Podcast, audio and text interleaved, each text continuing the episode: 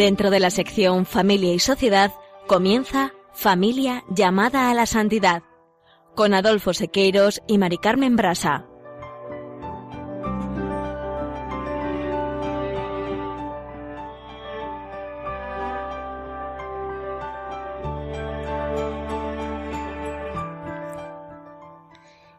Buenos días, queridos oyentes de Radio María y familia Radio María. Bienvenidos un lunes más al programa Familia llamada a la Santidad.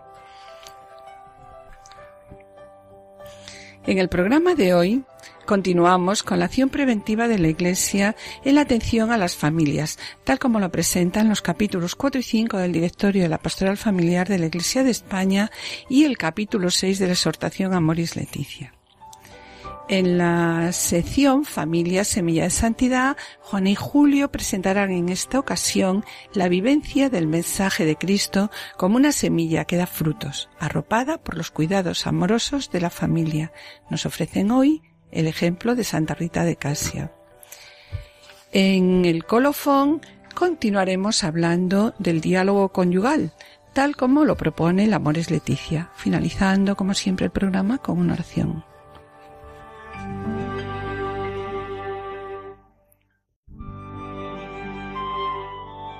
Directorio de la Pastoral Familiar. La alegría del amor que se vive en las familias es también el júbilo de la Iglesia.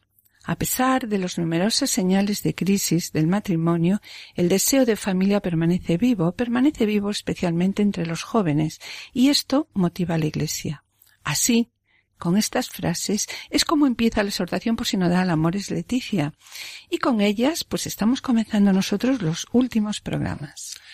Bien, mis queridos oyentes, siguiendo con la acción preventiva de la Iglesia en la atención pastoral a las familias, tal como lo presentan los capítulos 4 y 5 del Directorio de la Pastoral Familiar de la Iglesia España y el capítulo 6 de la exhortación Amores Leticia, destacaremos una vez más la importancia de cuidar el amor, de enseñar a amar a los jóvenes matrimonios y sobre todo ello lo leemos en el punto 217 del Amoris Leticia que eh, un desafío de la pastoral matrimonial es ayudar a descubrir que el matrimonio no puede entenderse como algo acabado. Sí, Adolfo. Y en este mismo punto me parece importante destacar cuando dice la mirada se dirige al futuro que hay que construir día a día con la gracia de Dios y por eso mismo al cónyuge no se le exige que sea perfecto. A los nuevos matrimonios hay que mostrarles esto con claridad realista desde el inicio, de manera que tomen conciencia de que están comenzando. El sí, continúa diciendo la exhortación, ¿no? El sí que se dieron los novios es el inicio de un itinerario con un objetivo capaz de superar lo que planteen las circunstancias y los obstáculos que se interpongan. La bendición recibida, el sacramento de, del matrimonio, es una gracia, es una gracia y un impulso para ese camino siempre abierto. Finalizando, eh, mis queridos oyentes, el punto 117 con este párrafo. Suele ayudar el que se sientan a dialogar para elaborar su proyecto concreto en sus objetivos, sus instrucciones, sus detalles. Y sobre el diálogo conyugal, el directorio de la pastoral familiar en los puntos 156 al 158 destaca con mucho interés la necesidad de la ayuda y el acompañamiento eclesial en los primeros años del matrimonio. Pero, Mari Carmen, ¿por qué está tan poco desarrollada en nuestras parroquias la pastoral de acompañamiento a los matrimonios, sobre todo a esos matrimonios jóvenes? A mí esto me sorprende mucho, ya que vemos como la preparación al matrimonio, es decir, los llamados cursillos prematrimoniales, han sido y son la gran preocupación de toda la Iglesia, y así se manifiesta en la labor que se está realizando con, con gran interés en todas las diócesis, parroquias y movimientos. De hecho, nosotros conocemos en nuestra diócesis la existencia de programas de cursillos prematrimoniales amplios, con propuestas de primer anuncio a los jóvenes y formación en los diferentes campos, como indica de una manera precisa, pues la amor y Leticia.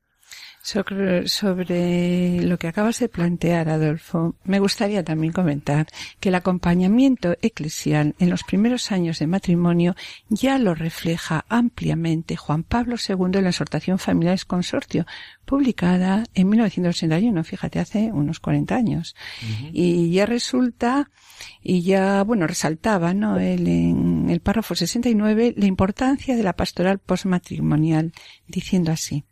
El cuidado pastoral de la familia, normalmente constituida, significa concretamente el compromiso de toda la comunidad eclesial en ayudar a la pareja a descubrir y a vivir su nueva vocación y misión.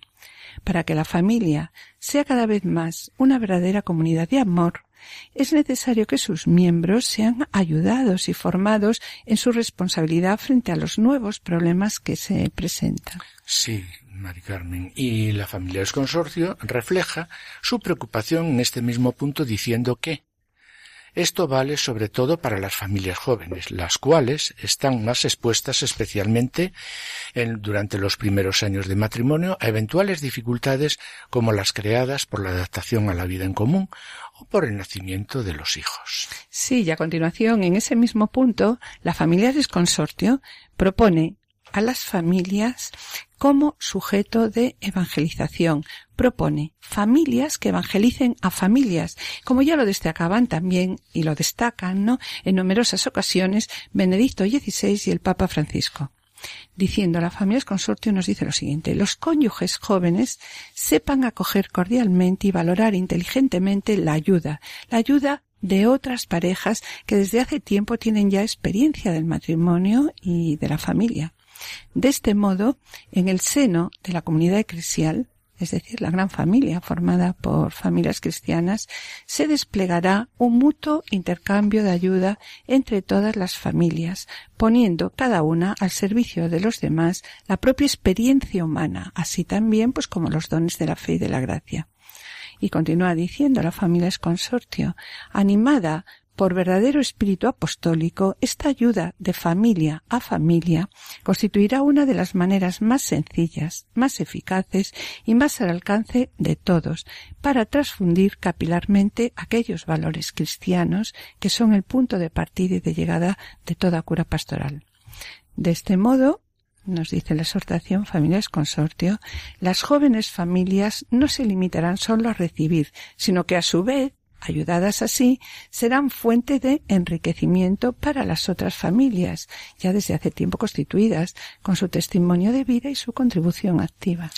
Sí, y sobre la ayuda a los matrimonios jóvenes, también aquí, Mari Carmen, quiero destacar los medios que propone la Iglesia para el crecimiento en el amor mutuo, destacando en el número 54 el director de la Pastoral Familiar de la Iglesia España, lo que dice para el crecimiento en el amor mutuo que dice los medios propios son el diálogo conyugal, la apertura a la vida, la oración en común, la mutua corrección, el discernimiento de la voluntad de Dios en sus propias vidas y en la educación de sus hijos. Me gustaría añadir también que en el número 156 del directorio de la pastoral familiar de la Iglesia de España destaca una inquietud una inquietud en la que insiste ampliamente el Papa Francisco, el amor es Leticia, y que nosotros llevamos incidiendo en varios programas. Pues bien, volviendo al directorio, el número 156 subraya que una de las etapas de importancia decisiva en la pastoral matrimonial es la que viene determinado por los primeros años que siguen a la celebración del matrimonio. De cómo se viva depende en gran medida el éxito de etapas posteriores. Este es el momento de convertir su proyecto de comunión de personas en una realidad viva. Es un importante cambio en la vida de los esposos, por lo que se haya ayudar a las parejas a descubrir y a vivir su nueva vocación y misión. Una ayuda que siempre es necesaria y es tanto más urgente y reviste pues una mayor necesidad si como es frecuente pues existen carencias como sucede ahora en nuestros jóvenes en su vida cristiana y en su formación. Se trata fundamentalmente de una tarea de acompañamiento para que estos jóvenes matrimonios no se encuentren solos. Es hacer efectiva la presencia eclesial que les permite renovar la vida familiar que han comenzado. Sí, Mari Carmen. Y sobre esto Estamos insistiendo mucho porque pensamos que es una pastoral que todavía está por realizar, tanto a nivel parroquial como a nivel diocesano. Sin embargo, sí encontramos estas propuestas en movimientos de la Iglesia, como son los puntos de esfuerzo del movimiento de equipos de Nuestra Señora, ya fundado en el año 1938 por el padre Henry Cafarel, que proponía a los matrimonios descubrir y vivir la riqueza del sacramento del matrimonio a través del diálogo conyugal, la oración y la formación, practicando la ayuda mutua.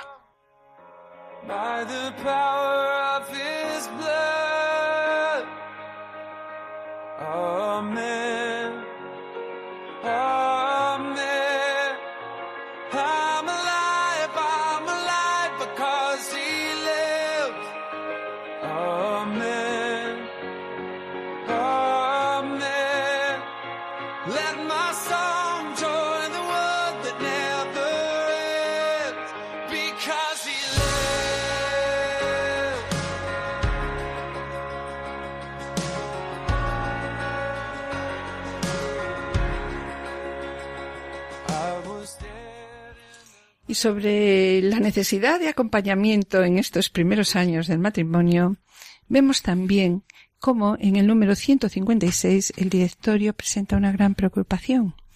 Y esta es que tanto el nivel de formación religiosa como el de compromiso cristiano es cada vez menor.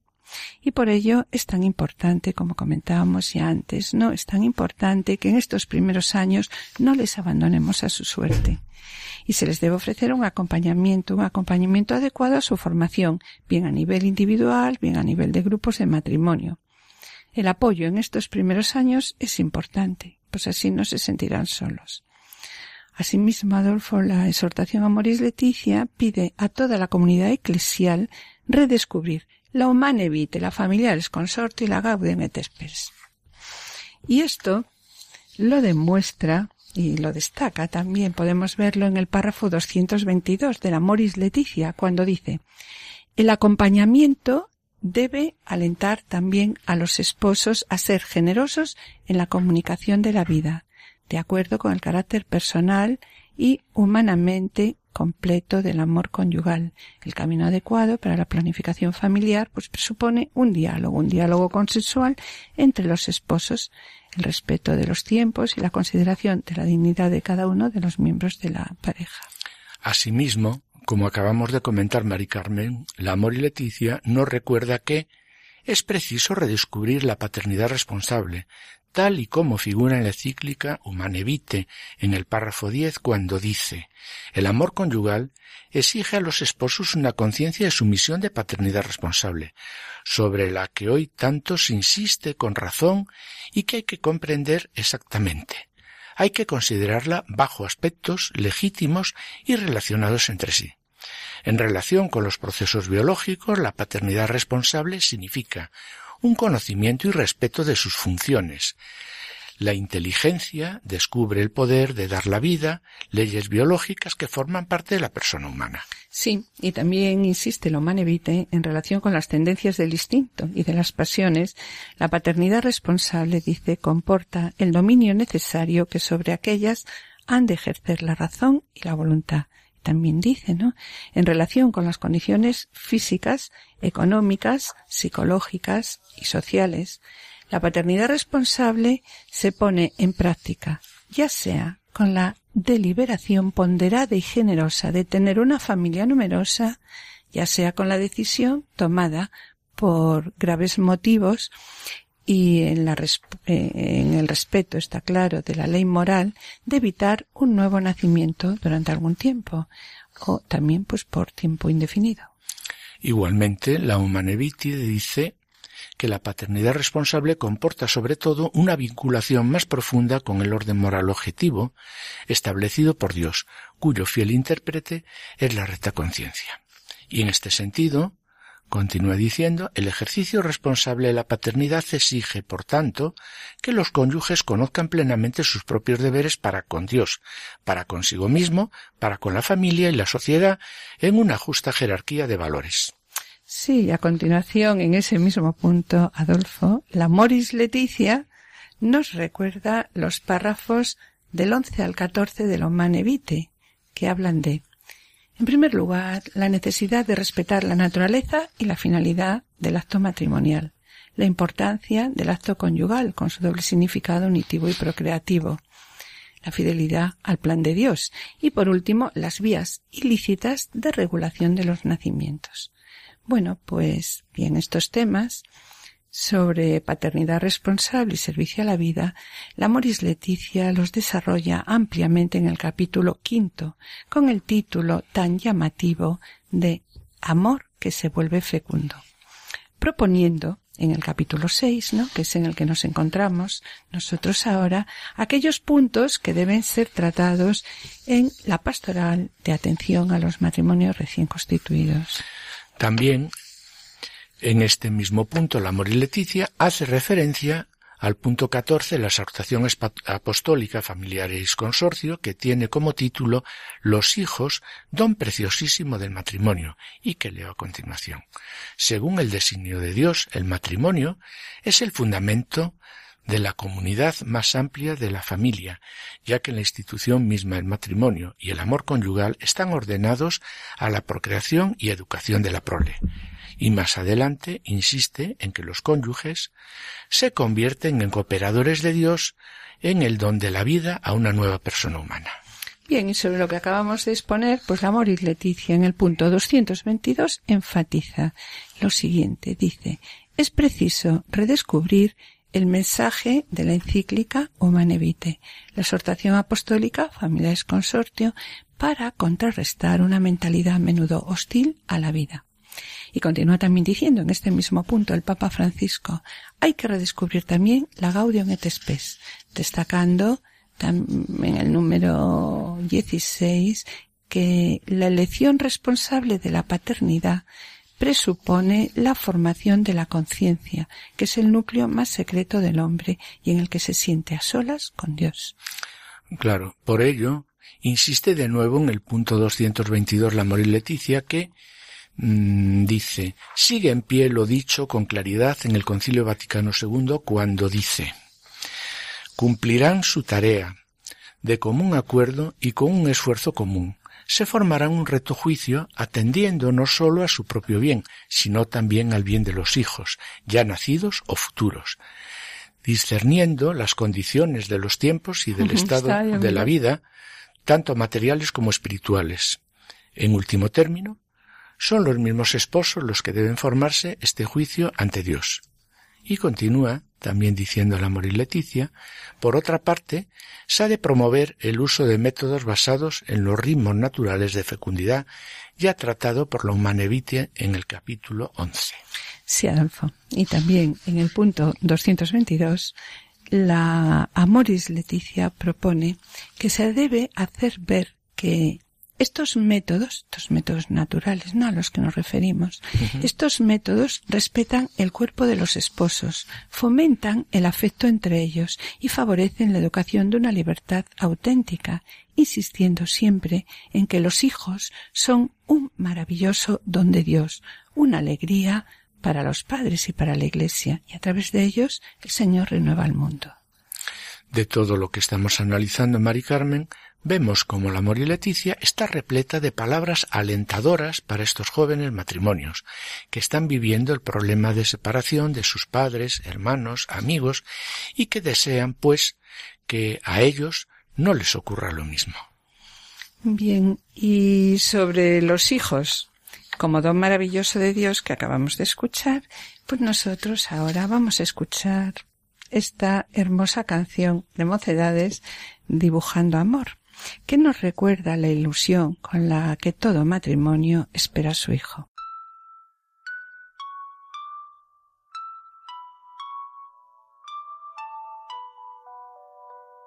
Buscando cada día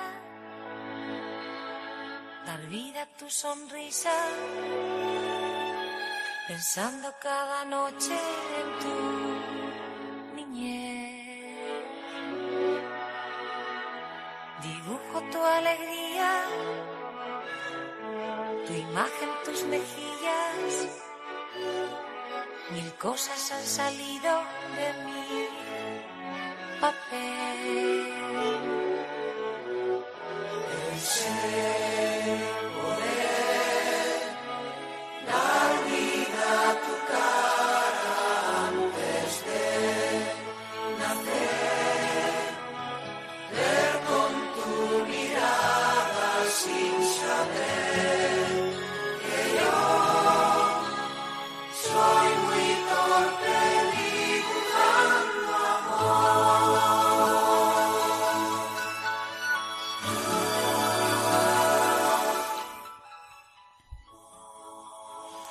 Queridos oyentes y familia de Radio María, estamos en el programa Familia llamada a la Santidad, dirigido por Adolfo Sequeiros y quien les habla, Mari Carmen Brasa.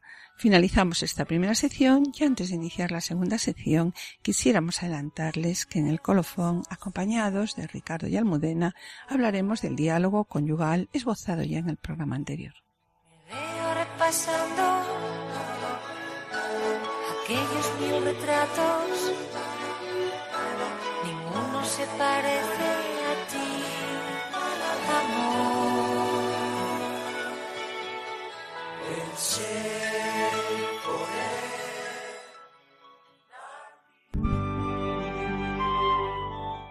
Familia, semilla de santidad.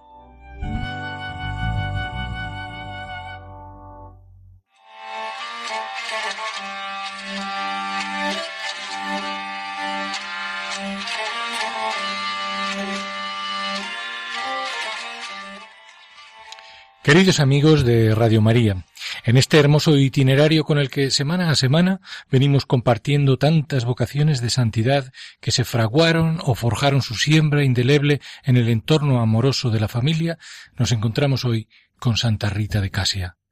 Una santa muy popular, cuya vida se vio traspasada permanentemente por dificultades extremas, tanto en su condición inicial de esposa y madre como tras su viudedad en su última etapa de religiosa hasta tal punto que si algo parece convertirse en su emblema vital, es la presencia de lo extraordinario y la lucha contra lo imposible, una lucha en la que acabará triunfando afianzada siempre en una amistad inquebrantable con el Señor nuestro Dios, para el que, al fin, nada resulta inalcanzable. Sigamos, pues, los pasos de la Santa.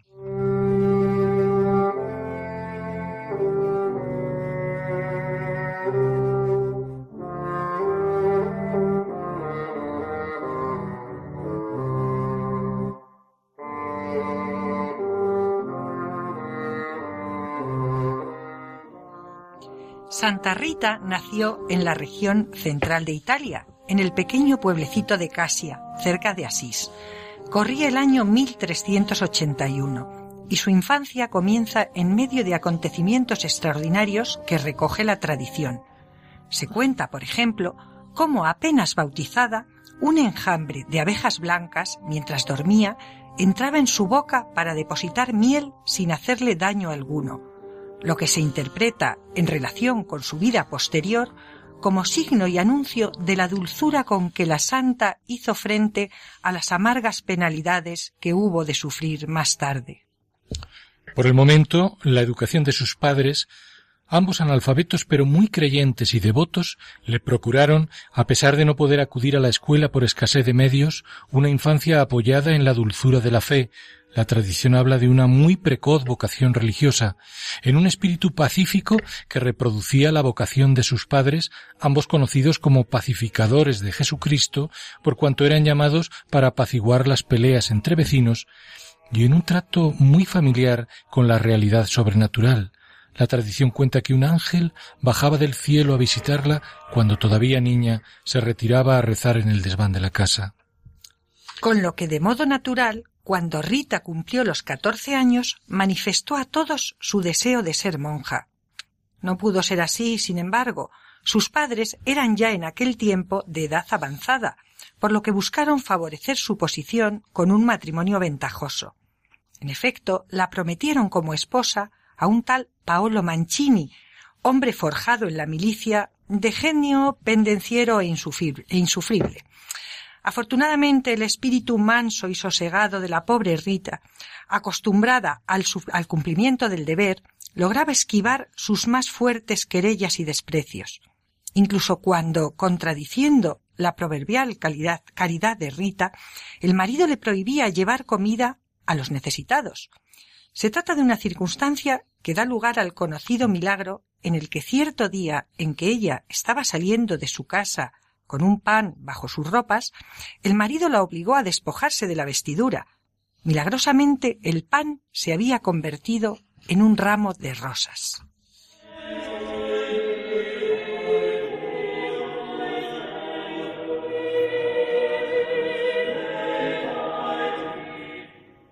Había comenzado así una vida familiar bien alejada de su natural inclinación a la serenidad y a la armonía.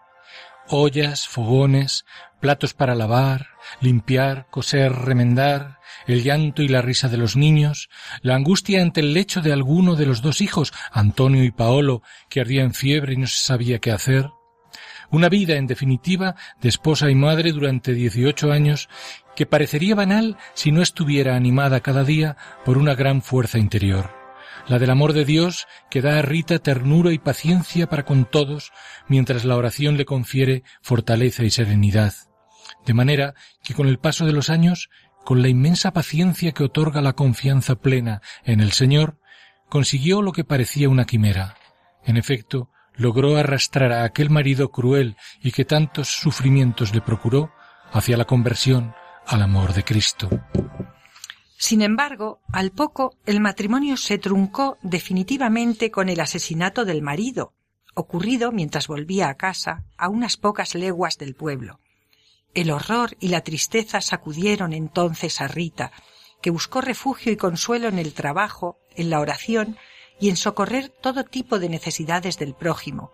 Compartía su pan con los hambrientos, sacrificaba su sueño para acompañar a enfermos y consolar a los afligidos, ofrecía su casa a peregrinos y heridos, y lo que resulta más significativo de su carácter, con frecuencia pedía en sus oraciones el perdón de Dios para los asesinos de su marido.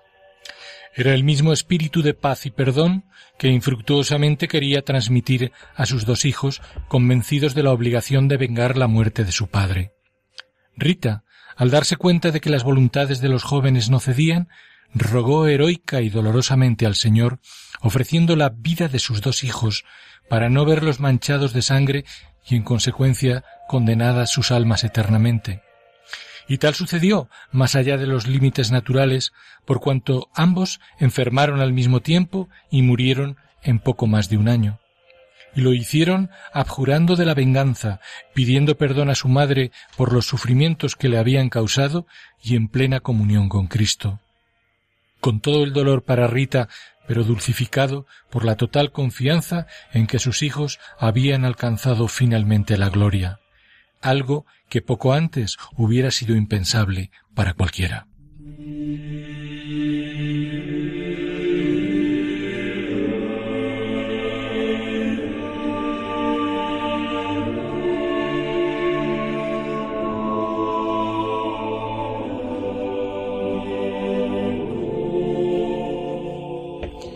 Así pues, Rita quedó sola y viuda con poco más de treinta años, lo que sirvió para suscitar de nuevo en su corazón su inicial vocación juvenil hacia el estado religioso. En efecto, Rita pidió casi de inmediato entrar como monja en el monasterio de Santa María Magdalena, pero fue rechazada por ser viuda de un hombre asesinado. De nuevo, lo que parecía otro imposible se alzaba ante ella, ante ella como muro infranqueable. Cuenta, sin embargo, la tradición que una vez más su espíritu recio y el ejercicio inconmovible de la oración derribó las barreras. Y ello fue así gracias a una intervención prodigiosa de San Juan Bautista, San Agustín y San Nicolás de Tolentino, que la transportaron, rompiendo toda ley física y sin ser notada por nadie, hasta el interior del convento de Casia convento en el que ya permanecería durante los siguientes cuarenta años sumergida en la oración y marcada por el sello indeleble del sufrimiento redentor que el Señor da a sus elegidos. En efecto, en cierta ocasión, así lo contaba la propia santa, preguntó a Jesús si podría compartir al menos en parte sus sufrimientos, y de nuevo ocurrió entonces el prodigio. Santa Rita fue traspasada en su frente a modo de astilla, por lo que unánimemente todo el claustro interpretó como una de las espinas de la corona de Jesús. La santa llevó este estigma, esta dolorosísima llaga en la frente por quince años, como signo del amor divino. Fueron años marcados por un gran dolor, con constantes infecciones provocadas por la herida, lo que no le impedía pasar largas temporadas en su celda, a solas, hablando únicamente con Dios, y siempre en contacto con aquellas realidades sobrenaturales y misteriosas que dejaban ver el agrado con que Dios la contemplaba. Se cuenta así, por ejemplo, que ya en cama, unos meses antes de su muerte, en pleno invierno y con una copiosa nevada, comentó a su prima que deseaba una rosa de su huerto, su flor preferida. Al llegar a su jardín, la prima halló, con todo el asombro del mundo, un pimpollo de rosa que de inmediato llevó a Rita. Es la rosa que con general asentimiento representa el amor de Cristo hacia Rita y la conocida capacidad de la santa como intercesora de las causas imposibles. Así hasta 1447, en que su alma partía hacia el paraíso, mientras un suave perfume y una luz inusitada, preludio de su santidad, inundaba todo el monasterio. Pronto sus restos adquirieron entre el pueblo perfiles milagrosos que acabaron en su beatificación casi dos siglos después por el Papa Urbano VIII y posteriormente en 1900 en su canonización por León XIII.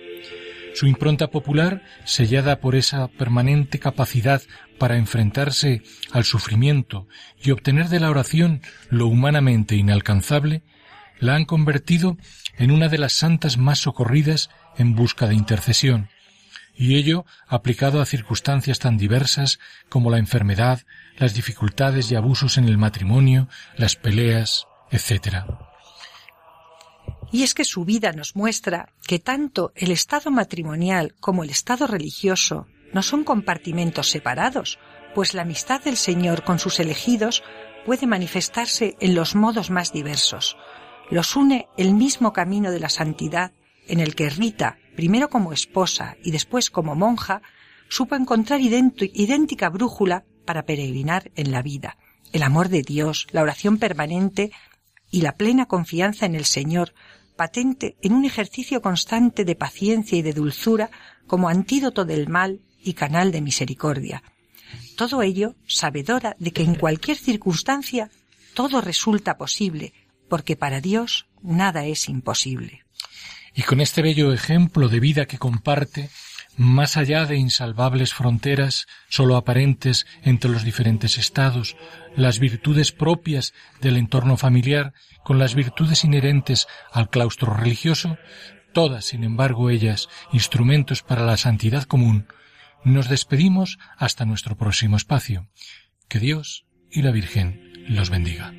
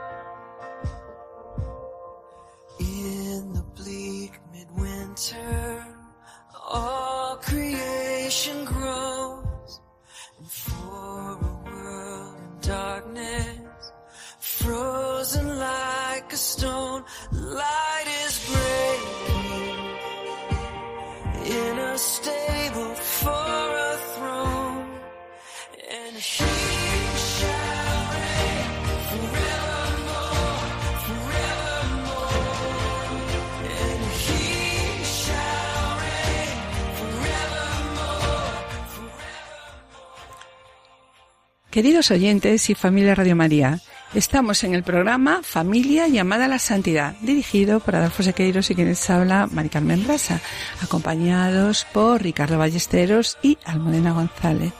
Les recordamos que pueden ponerse en contacto con nosotros a través del correo familia llamada santidad arroba radiomaria.es o enviando un correo postal a la dirección de Radio María, Paseo de Lanceros 2, primera planta, 28024 Madrid, indicando el nombre del programa Familia llamada la Santidad. Para solicitar este programa deberán dirigirse ustedes al teléfono de atención al oyente 902 500 518. También pueden escucharlo a través de podcast entrando en la página www.radiomaria.es y podrán descargarlo en su ordenador para archivarlo o escucharlo a la hora que ustedes deseen. Y bien, mis queridos oyentes, gracias por los correos que enviáis al programa. Intentaremos contestar puntualmente. Vuestras palabras, vuestros correos son de gran ayuda para todos nosotros. Sabemos que el trabajo lo lleva Cristo y su Espíritu y nosotros solo somos siervos inútiles que intentamos hacer lo que tenemos que hacer.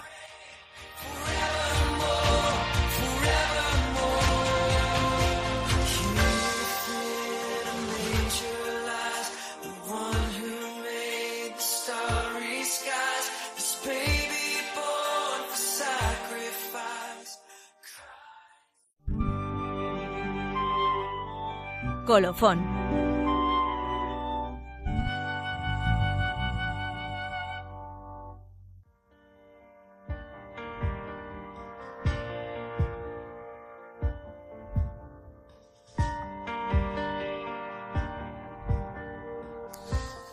Con esta oración cantada, Él es el Señor, Él es el Señor, canta mi alma, Él es el Señor. Queremos dar comienzo al tema que hoy nos ocupa, el diálogo de los esposos con el Señor en medio de los dos. Bien, pues estamos en 1945 y el padre Cafarel se da cuenta de la dificultad experimentada por el esposo y la esposa para comunicarse sobre todo, sobre todo espiritualmente. ¿Y cómo promover esta comunicación absolutamente vital en un matrimonio? Pues la chispa salta un día leyendo a San Lucas y a partir de ahí escribió esta nota llamada por él un deber desconocido. Cristo, en el capítulo 14 de San Lucas, invita a sus oyentes a la práctica del deber de sentarse. Hoy, en el siglo de las velocidades de vértigo, es eh, más apropiado que nunca preconizar este deber del diálogo conyugal. Antes de emprender, nos decía él, la construcción de vuestro hogar, deberíais afrontar vuestros puntos de vista, examinar los recursos materiales y espirituales, elaborar un plan. Pero una vez comenzado el trabajo, no deberíais descuidar el sentaros para hablar juntos de la tarea realizada, encontrar el ideal vislumbrado, consultar al maestro de horas. Conozco, decía Padre Cafarel, las objeciones y dificultades, pero también sé que la casa se hundirá un día si no supervisamos el armazón. Bien, pues para evitar esta rutina, él nos decía, tomad la agenda y como haríais con un concierto o para visitar a los amigos, pues anotad una cita con vosotros mismos. Y ahora, pues para hablar del diálogo conyugal, tenemos entre nosotros a nuestros queridos amigos. Adolfo, nuestros queridos amigos, sí. Sí, tenemos entre nosotros, para hablar de este diálogo conyugal tan apetecible de escuchar, a nuestros amigos Ricardo Ballesteros y Almudena González de los equipos de difusión de la Pastoral de Familia y Vida de la Diócesis de Alcalá. Hola Ricardo, hola Almudena. Buenos días, familia. Hola, buenos días, Adolfo y Mari Carmen. Pues bien, en el programa anterior pues presentamos la necesidad de diálogo conyugal. Pero sobre él, estamos seguros pues que muchas personas se habrán preguntado, bueno, a mí esto me interesa, ¿no? Pero ¿cómo presento a los novios y a los matrimonios el diálogo conyugal? ¿Y cuál puede ser una posible estructura, no? Bueno, pues sobre estas y otras muchas preguntas, mis queridos oyentes, pues intentaremos dar respuestas en el programa de hoy.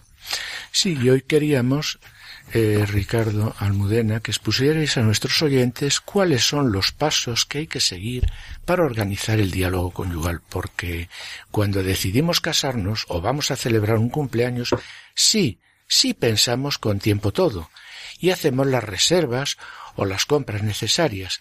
Sí, sabemos las pautas que hay que seguir. Pero con el diálogo conyugal bueno, pues como ya dijimos en el programa anterior, el día de nuestra cita, empezamos el día pidiéndole al Señor por ello. Tenemos presente nuestra cita durante todo el día, la cita con nuestro esposo o nuestra esposa. Y cuando es la hora de la cita, el modo de empezar que proponemos pues es buscar un sitio adecuado, puede ser en casa o fuera de casa. Poner una imagen del Espíritu Santo, de la Virgen María, del Sagrado Corazón, una imagen que nos guste y que nos ayude y siempre, siempre encender una vela para tomar conciencia de la presencia del Señor entre nosotros. A continuación, empezar haciéndonos conscientes de la presencia de Dios entre, el esposo y la esposa, bien con la lectura del Evangelio del día o eligiendo otro texto de la palabra de Dios que nos ayude. Después hacemos unos momentos de silencio juntos y a continuación cada uno podemos hacer una pequeña oración en voz alta sobre lo que nos ha dicho el Señor en la lectura que se acaba de hacer. De lo que acabáis de comentar, me lleva a recordar que hace unos años en Lourdes se celebró un encuentro internacional de equipos de Nuestra Señora y la propuesta de uno de los días fue celebrar un diálogo conyugal en la pradera teniendo la carpa con el Santísimo expuesto en el valle.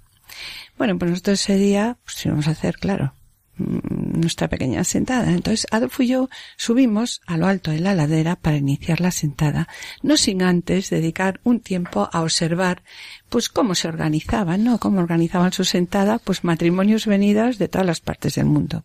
Pues os diré, que cada pareja se organizaba de una manera diferente. Allí aprendimos mucho, ¿no? Unos se preparaban un pequeño picnic y comenzaban una oración. Otros oraban ya y se ponían a escribir contestando a las preguntas que nos habían propuesto. Y después leían uno al otro cada pregunta, ¿no? Lo que iban, lo que habían escrito. Los más jóvenes, recuerdo que eran del norte de Europa, por su aspecto, pues como era un día de un sol espléndido, pues primero se exponían a tomar el sol, pues dándose una crema, ¿no? Para coger un ligero bronceado. Y a continuación veíamos cómo se ponían a rezar, para después, pues comenzar a trabajar su diálogo. Otros realizaban el diálogo conyugal dentro de la carpa en donde estaba el Santísimo expuesto. Bueno, realmente se trataba de buscar el encuentro entre los dos, un encuentro entre marido y mujer con el Señor en medio de ellos.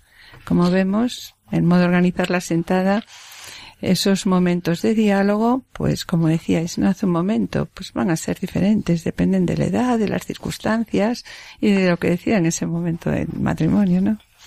Sí, pero fijaos, es muy bueno y ayuda mucho ya desde el principio del día, como hemos dicho anteriormente, poner el momento de la sentada en manos del Señor y María, y pedirle al Espíritu Santo que nos ilumine y nos dé luz para tener ese diálogo conyugal, conyugal con paz, en armonía y con el cariño que necesitamos el uno del otro. Tener presente en mi mente y en mi corazón el momento de la sentada a lo largo del día hace que lo que voy viviendo se lo ofrezca al Señor por el bien de la sentada. El diálogo conyugal que vamos a tener no es cualquier cosa, es algo muy importante. Entonces no me lo puedo quitar de la cabeza, como no me podría quitar de la cabeza la cita, el día y la hora en que nos íbamos a ver cuando éramos novios, aquellos en que estaba uno todo el día nervioso. Y también esto nos va a ayudar a que en nuestro diálogo no vayamos cada uno a lo nuestro, a nuestras reivindicaciones, a contentar nuestro amor propio, a echarnos las cosas en cara o a sacar los trapos sucios. No. Se trata de disponernos para que ese diálogo se realice en nosotros como Dios quiere. Se trata de ver cómo agradar al otro y cómo llevarle a Dios, y para eso tenemos que ponerlo todo lo que somos y tenemos en las manos de Dios. Si lo preparamos de esta manera, seguro que la sentada va a merecer la pena. Sí, mm, segurísimo. Y ahora, de una forma más práctica, ¿podríais presentar un posible diálogo conyugal? Sabemos, como comentasteis, que el primer paso debe ser la oración, acompañada de alguna lectura, bien de los evangelios o un salmo, y a continuación siempre comenzar dando gracias, ¿no? ¿Qué preguntas consideráis fundamentales? Mira, Adolfo, empezamos por las cosas positivas y alternando quien habla. Es decir, no habla solo, solamente uno de los esposos y cuando ha contestado a todas las preguntas, por decirlo de alguna manera, habla el otro. No. Se va compartiendo pregunta a pregunta. Y primero y ante todo, empezar diciéndole a nuestro esposo o nuestra esposa cosas buenas. Quiero darte gracias por. Puedes pensar, ¿qué ha hecho tu esposo o tu esposa durante este mes por lo que le puedas dar las gracias? Más, valoro en ti que durante este mes me has. Puedes evaluar. ¿Qué destacarías de este mes como para poder valorar más de lo que ya lo haces de la persona con la que te has casado? Y después de decirnos esto, pues hablamos con tranquilidad, sin juzgar, desde lo que cada uno siente de las dificultades que estamos teniendo en este momento. Hablamos de lo que en estos momentos nos preocupa. Y después de todo esto nos planteamos nuestra relación mejoraría si estos puntos son imprescindibles para empezar la sentada. Sí, eh, de nuevo, Incido en lo siguiente. ¿Podríais presentarnos posibles preguntas para iniciar esta segunda parte del diálogo? Mira, Adolfo, si vamos a hablar de nosotros mismos, nos podemos plantear preguntas como ¿Cómo me veo a mí mismo? ¿Qué es lo que más me gusta? ¿Qué es lo que detesto de mí? ¿Qué es lo que temo? ¿Cuál es mi mayor cualidad? ¿Cuál es mi mayor defecto? Sí, y también podemos tener una sentada de cómo sobre nuestro matrimonio. Y entonces nos podemos preguntar cómo nos vemos como matrimonio. ¿Nos gusta estar juntos? ¿Sobre qué tema estamos de acuerdo y qué temas estamos en desacuerdo? Y en cuando estamos los dos juntos en pareja, ¿cuáles son nuestras posibilidades, nuestros defectos, nuestras limitaciones? ¿Cómo vivimos nuestra sexualidad conyugal? ¿Hablamos con franqueza de ello? ¿Está nuestra sexualidad inscrita en nuestra espiritualidad? ¿Compartimos todos nuestros bienes y nuestros gastos? ¿Y compartimos las tareas domésticas? Otra sentada ah, puede ser eh, sobre nuestra relación con Dios, con preguntas como esta. ¿Cuál es nuestra relación con Dios? ¿Cuál es el lugar que Dios ocupa en nuestra vida?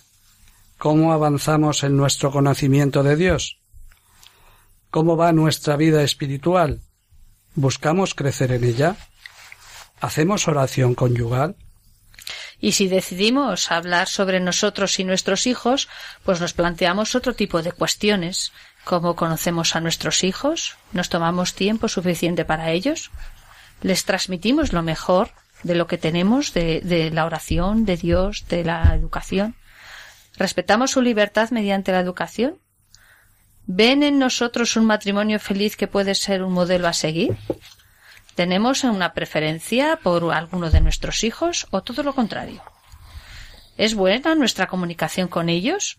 ¿Alguno de ellos necesita en este momento una atención especial? Otro diálogo puede ser sobre nuestros familiares.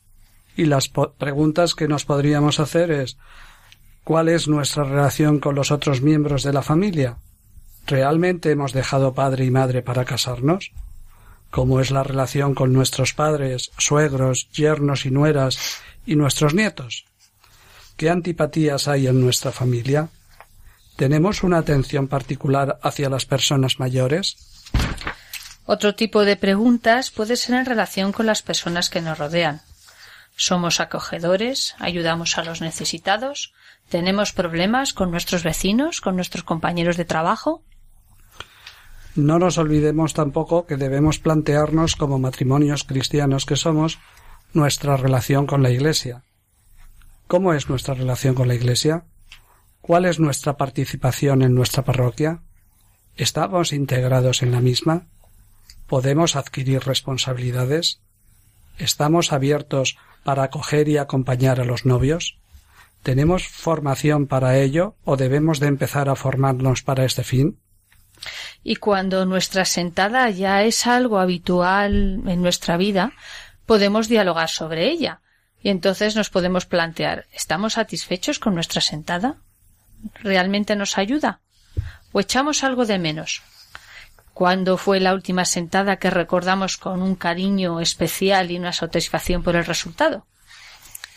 Y ahora yo pregunto a Almudena y Ricardo, ¿no? Todas estas preguntas, con sus correspondientes respuestas, no serán para un solo diálogo conyugal, ¿no?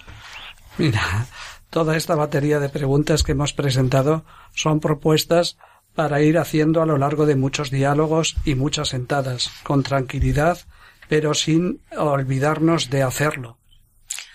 Sí, a mí me gustaría añadir que, como fruto de ese encuentro, de ese diálogo, surge la necesidad de ser mejores, de mejorar en nuestra relación como matrimonio, en la familia y, en definitiva, mejorar nuestra relación con Dios. ¿No es así? Sí, claro. Y una vez vistos nuestros fallos, pues los revisamos, nos proponemos mejorar en las cosas que hemos visto que vamos mal, ayudándonos mutuamente. Y algo que no debemos de olvidar al hacer nuestra sentada es poner fecha para la próxima sentada. Y otra recomendación que hacemos es tener un pequeño cuadernito de sentadas, un pequeño cuaderno en donde vayamos anotando durante el diálogo las líneas generales de lo que hablamos, por lo que nos hemos dado gracias, qué es lo que nos hemos propuesto cambiar, la fecha de la próxima sentada. Y todo ello nos va a ayudar a recordar las cosas buenas que nos dijimos, los propósitos que hicimos bien al principio o al final de la sentada lo podemos leer y sobre todo la fecha de la sentada siguiente. Bien, de lo que acabáis de exponer, vemos como la finalidad del diálogo conyugal es ayudar a descubrir que el hombre y la mujer están llamados al amor y a santificarse a través de este amor conyugal a través del matrimonio. Bueno, y después de escuchar la propuesta que nos acabáis de hacer, Queremos animar a los matrimonios que nos escuchan a descubrir el diálogo conyugal. También nos parece eh, muy importante iniciar estos pequeños noviazgos es, perdón, estos pequeños diálogos desde el noviazgo, proponiendo que en los cursillos prematrimoniales se establezcan pues momentos de encuentro en donde las parejas de novios, tras un diálogo en profundidad, puedan ir haciendo poco a poco, elaborando su proyecto de vida. Pues bien, Ricardo Almudena, queremos daros una vez más las gracias y esperamos que nos acompañéis y sigáis acompañándonos ¿no? en próximos programas. Gracias a vosotros. Gracias y aquí estaremos cuando lo pidáis.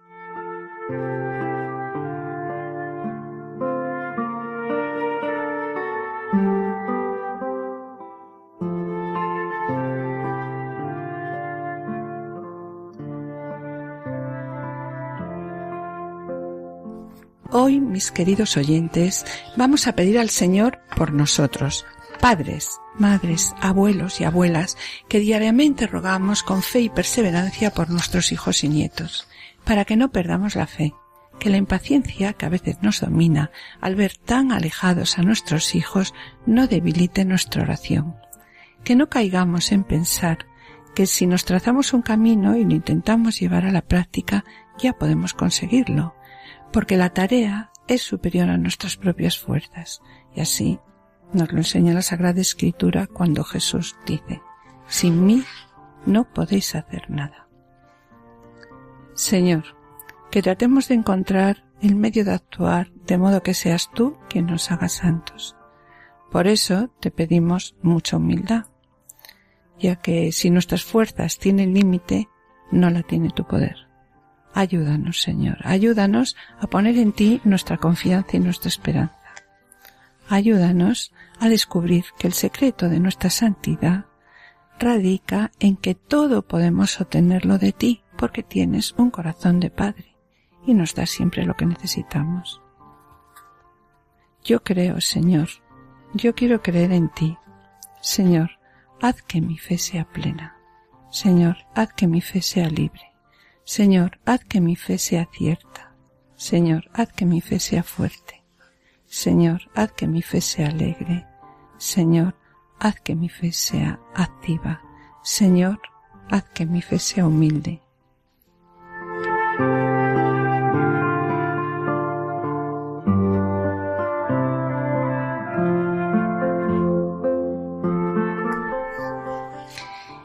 Bien, mis queridos oyentes, con pena tenemos que despedirnos. En el programa de hoy, eh, continuando con la acción preventiva de la Iglesia, hemos tratado el capítulo 4 y 5 del directorio de la pastoral familiar eh, de la Iglesia de España y el capítulo 6 del Amoris Leticia. En la sección familia Semilla de Santidad, Juan y Julio han presentado en esta ocasión la vivencia del mensaje de Cristo con una semilla que da fruto, arropada por los cuidados amorosos de la familia. Nos han ofrecido hoy el ejemplo de Santa Rita de Casia. En el colofón hemos hablado sobre el diálogo conyugal acompañados eh, de Ricardo y Almudena, tal como lo propone la Moris Leticia. Finalizando, como siempre, el programa con una oración. Damos también las gracias a Javier en control de grabación. Bien, pues mis queridos oyentes, esperamos estar de nuevo con vosotros el lunes dentro de dos semanas. Muchas gracias por vuestra atención y hasta la próxima audición. Que el Señor os bendiga.